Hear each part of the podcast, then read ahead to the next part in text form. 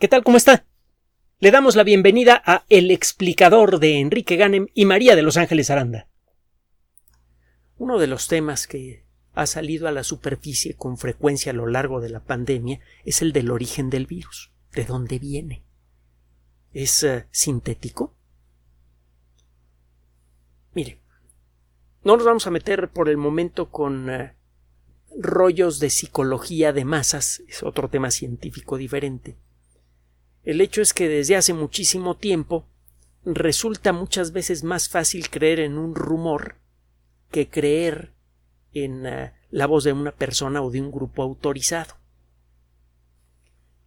Eh, los motivos son muchos. Eh, vamos mejor a centrarnos en, uh, otro tema de ciencia, pero de ciencia más dura, la biología molecular, la virología y otras disciplinas asociadas. Los coronavirus al microscopio se ven todos iguales, en términos generales. Por eso se llaman así. Parecen como pequeñas coronitas como las que dibujan en algunas pinturas medievales, disquitos con piquitos. Esos piquitos están hechos de una proteína que es esencialmente idéntica, cuando menos en, en términos bioquímicos generales, en todos los coronavirus. La famosa proteína de pico, spike protein en inglés. Esta proteína es la que le permite a los coronavirus fijarse a las células que va a atacar. Y según las características de esta proteína, es que el coronavirus puede o no fijarse a células humanas. Y según la capacidad de esta proteína, será que un coronavirus pueda afectar o no a células importantes de nuestro cuerpo, por ejemplo, las células que hay en los pulmones o en la garganta más bien. El estudio de esta proteína ha revelado muchas cosas en los últimos meses. Esta proteína apenas la distinguimos al microscopio electrónico, pero lo hemos comentado antes cuando la reconstruye usted con la ayuda de una computadora y de técnicas de biocomputación, resulta ser gigantesca, enorme y además muy compleja. Las proteínas son macromoléculas, es decir, moléculas grandototas que pueden tener incluso centenares de miles de átomos. Y eh, bueno, pues su interior es muy está lleno de recovecos, es muy recóndito. Y hay en proteínas como esta hay regiones que realizan funciones particulares. A, a diferencia de lo que sucede con una molécula de agua, bueno, no, no es un buen ejemplo la molécula de agua, ahorita le digo, porque a diferencia de lo que sucede con una molécula de metano, que tiene un átomo de carbono y cuatro de hidrógeno, y que mm, es muy uniforme en lo que eh, a, a, su respuesta química se refiere, no importa por, por dónde la examine usted, la molécula de metano se ve químicamente igual. La molécula de agua no. La molécula de agua, cuando usted la dibuja, parece la silueta del ratón Miguelito una esfera grande con dos esferitas chiquitas pegadas más o menos en forma de V. Esas uh, bolitas pequeñas son los átomos de hidrógeno. Si usted explora la superficie de la molécula de agua verá que es asimétrica. Un lado es ligeramente negativo, el lado que corresponde al átomo de oxígeno, y el otro lado, donde están los átomos de hidrógeno, es ligeramente positivo. Y esto le da al agua características químicas muy particulares. Es gracias a eso que el agua puede disolver muchas sustancias diferentes, por ejemplo. Se dice que el agua es un solvente universal y esto se debe en buena medida a esta asimetría eléctrica en la superficie de, de la molécula que no existe o cuando menos no es notable en el caso de la superficie de la molécula de metano. Bueno, la superficie de una molécula de proteína que tiene miles y miles de átomos es eléctricamente muy compleja. Y si uno quiere entender la funcionalidad de una proteína, tiene que empezar a entender la distribución de las cargas eléctricas en su superficie. Esto de por sí complica de manera espantosa el entender cómo funciona una proteína, como la proteína de pico. Y hay un, eh, detalle más. Las proteínas pueden tener partes móviles. Son como ultrananomáquinas en algunos casos. La proteína de pico es un buen ejemplo.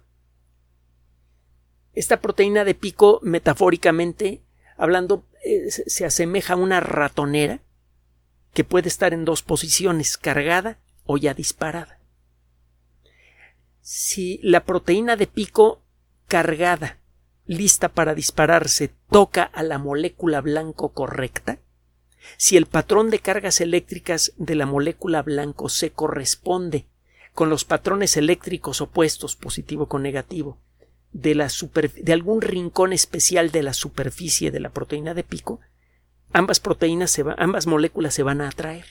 La parte positiva de aquí va a atraer a la parte eh, negativa de allá. El patrón complejo de cargas positivos y negativos de una molécula se va a complementar con el patrón positivo y negativo de la otra. Las dos moléculas se pegan y si este contacto ocurre en el lugar apropiado se dispara la ratonera, la proteína de pico cambia de forma y se aferra a la proteína a la que se pegó. Esto hace que el virus se quede firmemente adherido a la membrana de la célula que va a atacar y esto inicia el ataque. Bueno, la región que actúa como ratonera en la proteína de pico ha sido estudiada desde luego de una manera eh, muy especial, con las técnicas más avanzadas. Recuerde usted que las proteínas, eh, que en una proteína puede tener usted varias regiones funcionales, varias regiones que parecen realizar una cierta función, una, eh, una cierta labor. A estas regiones de interés en el interior de una proteína se les llama dominios. En la proteína de pico hay varios dominios de interés, pero con mucho el dominio más interesante en la proteína de pico es aquel que produce este disparo, es el, lugar en donde se encuentra la fracción de la proteína de pico que se puede aferrar a la proteína a la que se va a pegar. Proteína que se llama ACE2 en la superficie de algunas de nuestras células. A este dominio se le llama dominio de unión con el receptor, receptor binding domain en inglés. Es precisamente la región de la proteína, el, el, pedacito de la proteína, el dominio dentro de la proteína que realiza esa función de unirse con el receptor. En este caso el receptor es la proteína ACE2 que está en la membrana de muchas de nuestras células. Bueno, existe un dominio de unión con el receptor en todas eh, las proteínas de pico de todos los coronavirus. Pero este dominio de unión con el receptor es diferente para cada especie, para cada cepa de coronavirus.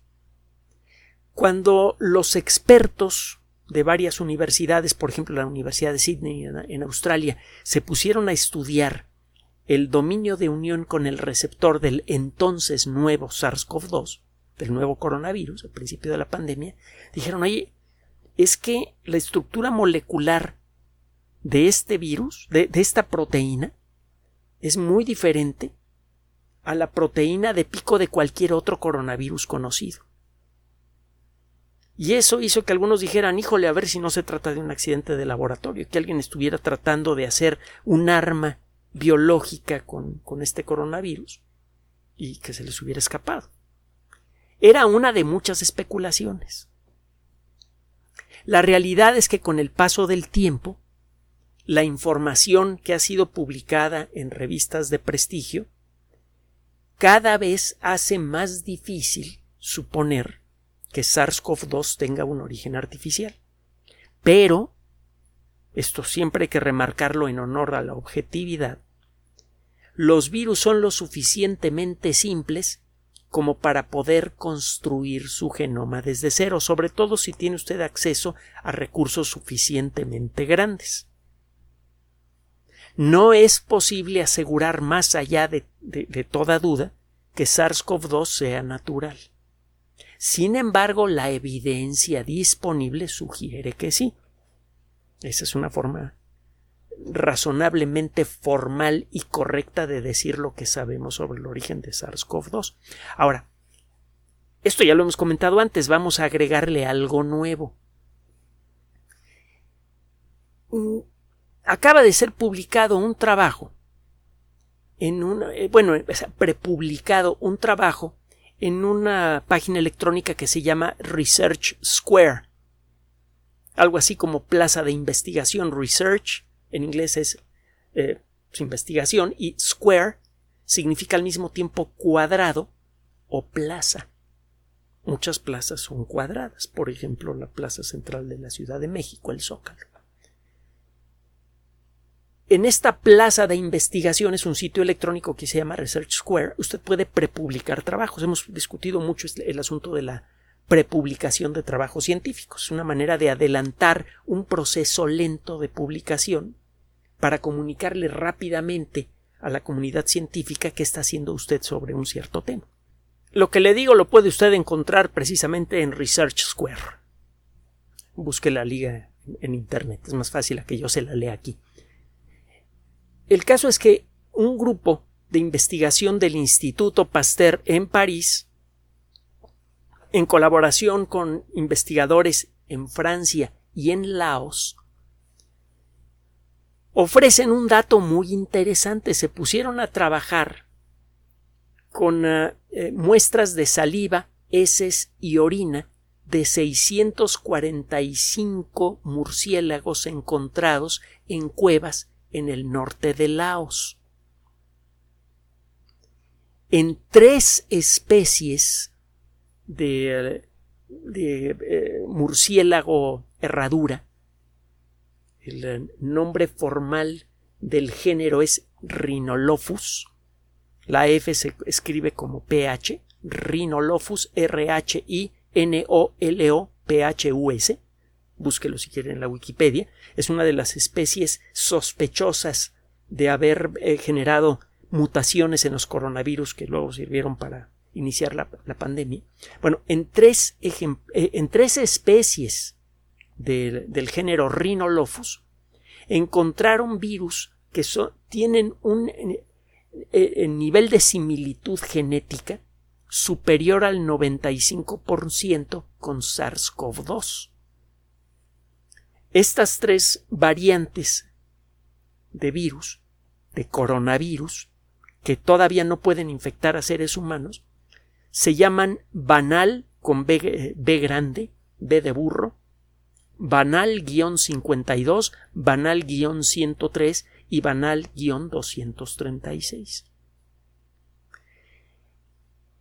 Estas uh, eh, las, eh, los dominios de unión con el receptor de las proteínas de pico de estos coronavirus son muy similares a los de SARS-CoV-2.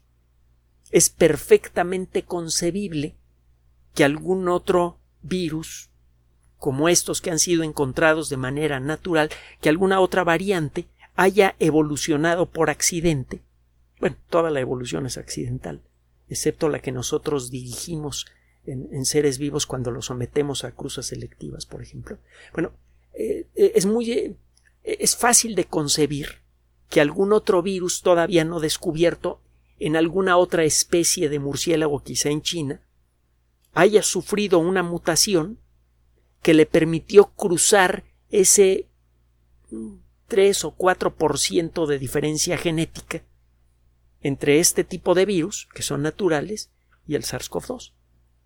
Es decir, que con una pequeña mutación, un virus natural parecido a estos podría haber brincado al ser humano sin problemas. Se han descubierto también eh, casos similares de coronavirus con índices genéticos muy similares, casi idénticos a los de SARS-CoV-2 en Tailandia, en Camboya y en Yunnan, al sur de China. Esto lo que, lo que nos dice, eh, va a encontrar usted un comentario editorial en la revista Nature, nature.com. Eh, eh, esto lo que nos dice en pocas palabras es que en la región general de Asia, es un continente enorme, con una eh, gran variabilidad de climas, con una enorme biodiversidad, que, eh, en Asia, repito, deben existir muchísimas variantes de coronavirus. Muchas, muchas, muchas, muchas, muchas. Y que muchas probablemente están a una distancia chiquitita, genéticamente hablando, de brincar al ser humano. No se me vaya a espantar, ¿eh? Tranquilo, tranquilo. Ahorita, lo calmo. Pero bueno, a lo que vamos es que nada más por esto, la probabilidad de que SARS-CoV-2 sea de origen natural es muy alta. Vuelvo a insistir, como podemos sintetizar en principio virus desde cero, sobre todo si tiene usted supercomputadoras, un equipo de investigadores suficientemente grande y con, con buenos equipos y materiales, entonces el decir es imposible que este virus sea artificial es eh, incorrecto. Pero hay muy, muy buenos motivos para creer que es natural. Ahora, esta es la primera parte del estudio que han hecho estas personas. Hay, otros hay otra parte de estos estudios. Encontraron que algunos de estos virus pueden medio pegarse a la proteína ACE2 humana. Incluso sin mutar, estos virus ya podrían en producir infecciones ligeras en seres humanos, que probablemente no se podrían contagiar de un ser humano a otro. Esto normalmente es una señal de alarma para los epidemiólogos.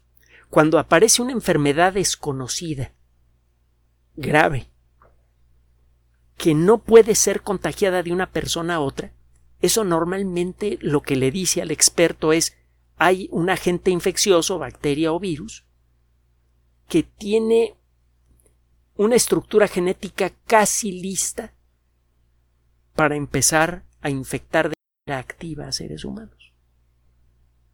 En el caso de estos virus, es muy difícil que ocurra una unión firme entre la proteína de pico de estos virus y las células humanas, pero si llega a ocurrir, entonces el virus puede iniciar una infección, la célula queda destruida, se producen muchas copias del virus y unas pocas de esas copias lograrán medio aferrarse a otras células. Al cabo de un tiempo habrá muchas células enfermas, el sujeto estará produciendo muchos virus, pero esos, eh, la probabilidad de que alguno de esos virus logre contagiarse a otra persona es bajísima. Normalmente eso no ocurre. Esto es lo que pasó inicialmente con la epidemia de MERS. Afortunadamente allí se quedó.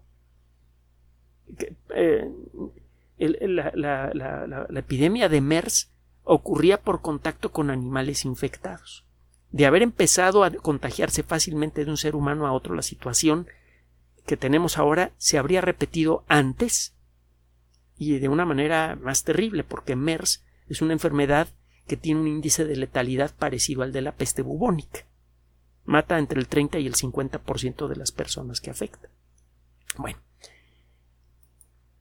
¿Qué más eh, podemos decir al respecto? Bueno, este grupo de investigación y otros han trabajado con estos coronavirus que han sido descubiertos a lo largo de un poco más de un año en distintas partes del mundo. Eh, el año pasado, otro grupo de investigación describió a un eh, virus un coronavirus también muy cercano genéticamente a SARS-CoV-2 que fue encontrado en Yunnan, al sur de China. El virus se llama RATG13. La A es minúscula, todo lo demás es mayúscula. RATG13. Este virus tiene un índice de similitud del 96.1% con SARS-CoV-2 y eh, esto lo que le dice a los expertos en epidemiología y en evolución molecular es que quizá estos dos virus tuvieron un ancestro común hace eh, como mínimo 40 años, como máximo 70 años. Es eh, posible poner estas fechas porque sabemos, en términos toscos, cuál es el ritmo de mutación en el material genético del virus. Y como tiene usted una idea de cuál es la diferencia genética entre estos dos virus, y sabe usted que estos virus son prácticamente idénticos, la conclusión más sencilla, más lógica es bueno, es que hace tantos años solamente existía un cierto tipo de coronavirus que por las circunstancias de, de, la forma en la que fue infectando organismos aparecieron dos variantes y no han tenido más que unas pocas décadas para que cada una mute en una dirección diferente y por eso hay diferencias muy pequeñas en su estructura genética. Bueno, hay eh, otro de los virus que ya mencionamos antes, Banal 52, es un 96.8% idéntico en términos genéticos a SARS-CoV-2. Estos virus son tan parecidos a SARS-CoV-2 que algunos de ellos ya se utilizan en modelos de laboratorio para buscar eh, tratamientos para mejorar las vacunas, etcétera, etcétera, etcétera. no es claro todavía eh, exactamente cómo ocurrió el origen de la pandemia de COVID-19, pero lo cierto es que todo parece indicar que esta pandemia tiene un origen natural. Hay un trabajo que acaba de ser prepublicado también en Research Square, en China. Es un trabajo que, está en progreso. Lo que fue prepublicado es un reporte parcial, en el que estos investigadores toman muestras, han tomado muestras de heces, de saliva, etcétera, de 13.000 murciélagos entre 2016 y 2021 en todo China. Tiene mucho tiempo que investigadores chinos y de otras partes del mundo buscan en murciélagos y en otros animales en distintas partes del mundo virus potencialmente peligrosos para adelantarse a casos como, como COVID-19. Entonces, en este caso, desde el 2016 vienen capturando murciélagos y tomando muestras de los animalitos para buscar virus peligrosos. En este estudio en particular, no encuentran virus que sean genéticamente muy cercanos a SARS-CoV-2. Entonces ellos llegan a la conclusión de que en China hay, e, es muy raro que aparezca un virus parecido a SARS-CoV-2 y que por lo tanto el origen de la pandemia no podría ser en China.